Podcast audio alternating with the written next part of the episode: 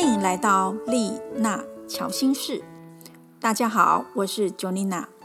这一集我们来到了愚人之旅的第八站，也就是力量牌跟狮子座的议题。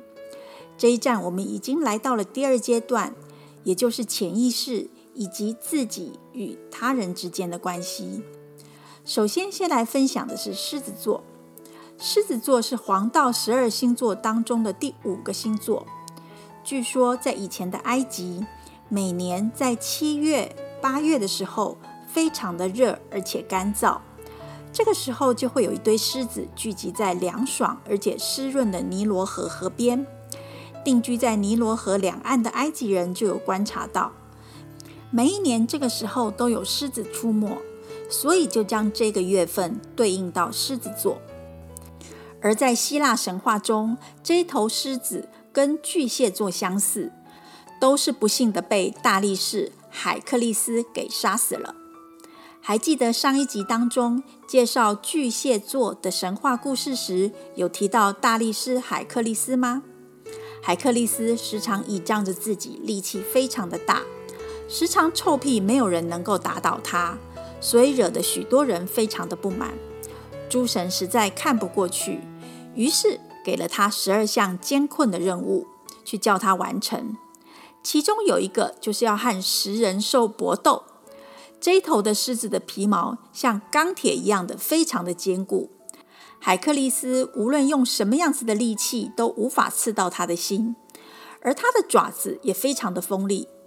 刚开始，海克力斯向狮子去射箭，并且用大棒子捶打这只狮子，但是呢，却完全没有伤到狮子的一根皮毛。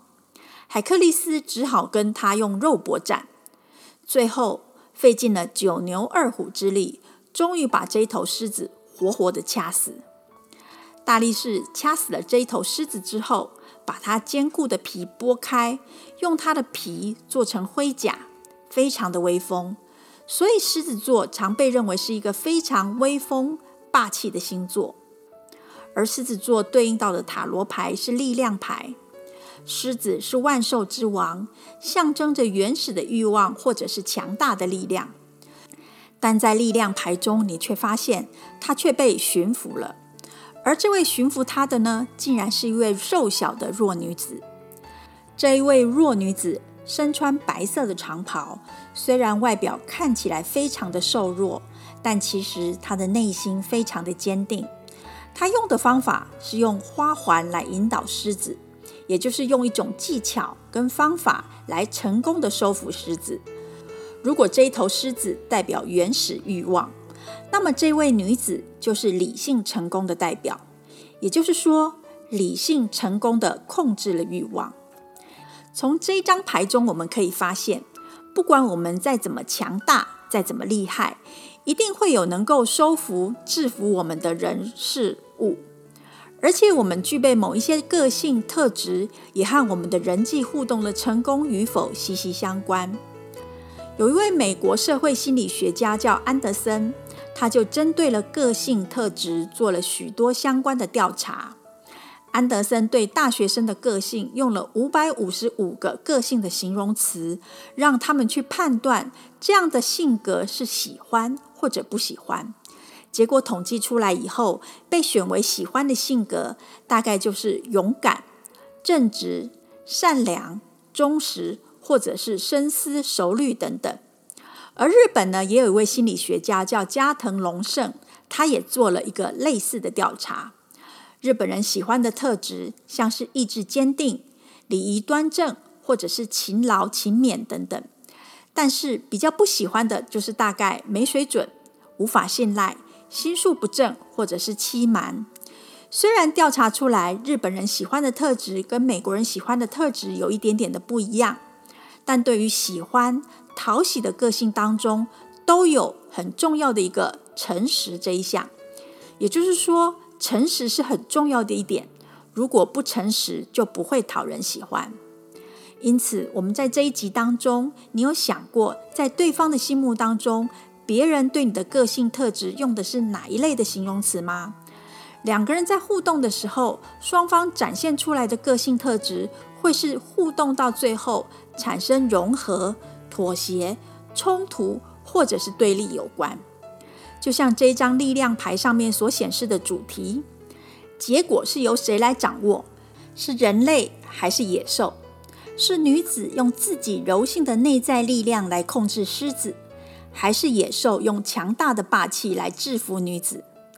这张力量牌要表达的是，透过信念、创造力以及坚毅的能力，就能够面对所有的状况，用以柔克刚以及不屈不挠的精神来排除任何的障碍。每个人都想当一个可以呼风唤雨的狮子。但在力量牌当中，女子却用了一个与众不同的方式来驯服狮子。所以和人的互动当中，你倾向要当那只狮子，还是那位女子呢？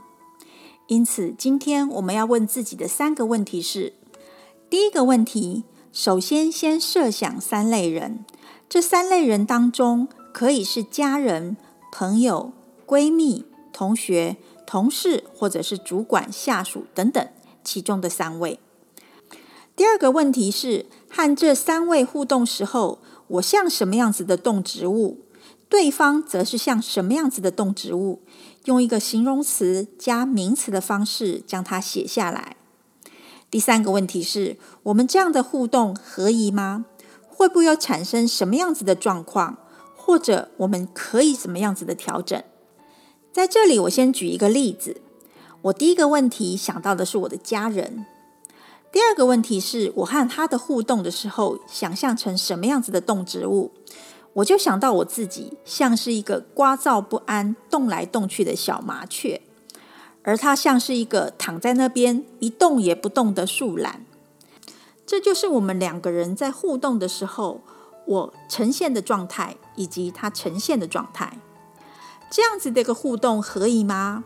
当然，第三个问题一定是不太合宜，因为我太急了，而他动作实在是太慢了，所以这会产生什么样子的状况？当然就是很多事情我会帮他处理完毕。你可以用这样子的方式来思索两个人互动是什么样子的状态。当然，如果对方也愿意玩这样子的一个游戏，愿意回答这三个问题，他的答案一定跟我们的答案不太一样。今天我们的愚人之旅第八站就到这里喽，我们下次拜拜。